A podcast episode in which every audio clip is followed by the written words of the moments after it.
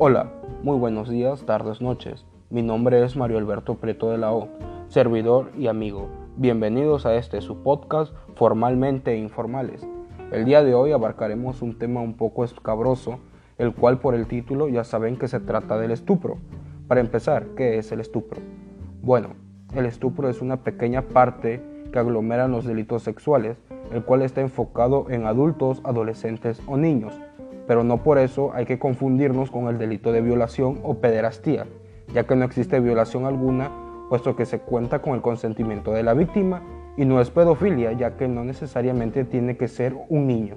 Con el simple hecho de ser menor de edad y mantener relaciones siendo tú un mayor de edad, ya se considera estupro.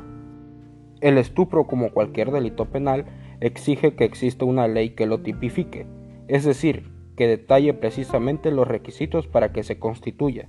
Estos requisitos varían según cada país. El elemento común en todas las legislaciones es la edad de la víctima, la cual debe ser adolescente o menor de edad, y el consentimiento de la víctima se debe de tener.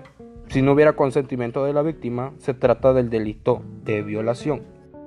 Los países difieren considerablemente en los requisitos, variando en cada caso la edad, el tipo de acto sexual, o en otras palabras, si hubo coito o penetración, y las circunstancias que afectan el consentimiento de la víctima, en especial su inmadurez o su situación de dependencia, así la existencia de engaño o seducción, tenida en cuenta en muchas legislaciones.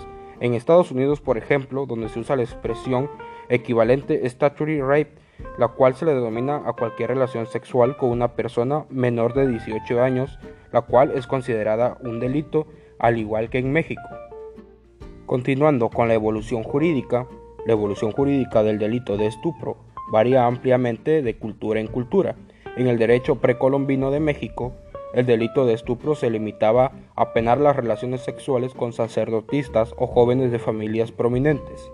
Las legislaciones europeas y americanas actuales están fuertemente influenciadas por el cristianismo, que adoptó una postura extremadamente represiva de la sexualidad, especialmente de la mujer, Inicialmente el estupro abarcaba también el adulterio, así como las relaciones sexuales con mujeres viudas y solteras, recibiendo condena tanto el hombre como la mujer que cometía estupro. Con el paso del estupro, se orientó a penar las relaciones sexuales mantenidas sin violación, con doncellas o con el fin de custodiar la virginidad y luego la austeridad y la honestidad de las mujeres.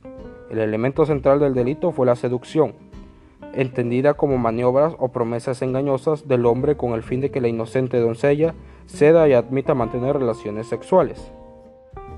Esto mencionado fue realizaba en la Edad Media.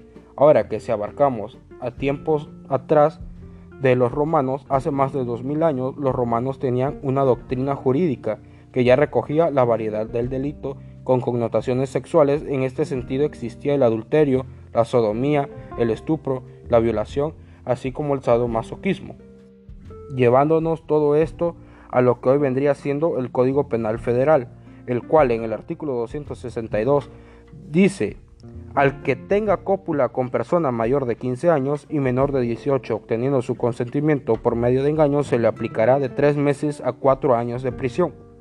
A continuación, el artículo 263. En el caso del artículo anterior, no se procederá contra el sujeto activo, sino por queja del ofendido o de sus representantes. Prácticamente se necesita la queja ya sea del representante u del ofendido para que esto se lleve a proceso jurídico. Aunque se utilice una aritmética simple, se puede dominar que con una simple fianza el sujeto puede salir libre, pero no sin cargos. Esto es todo de mi parte. Espero tengan un excelente día. Hasta luego. Buen día.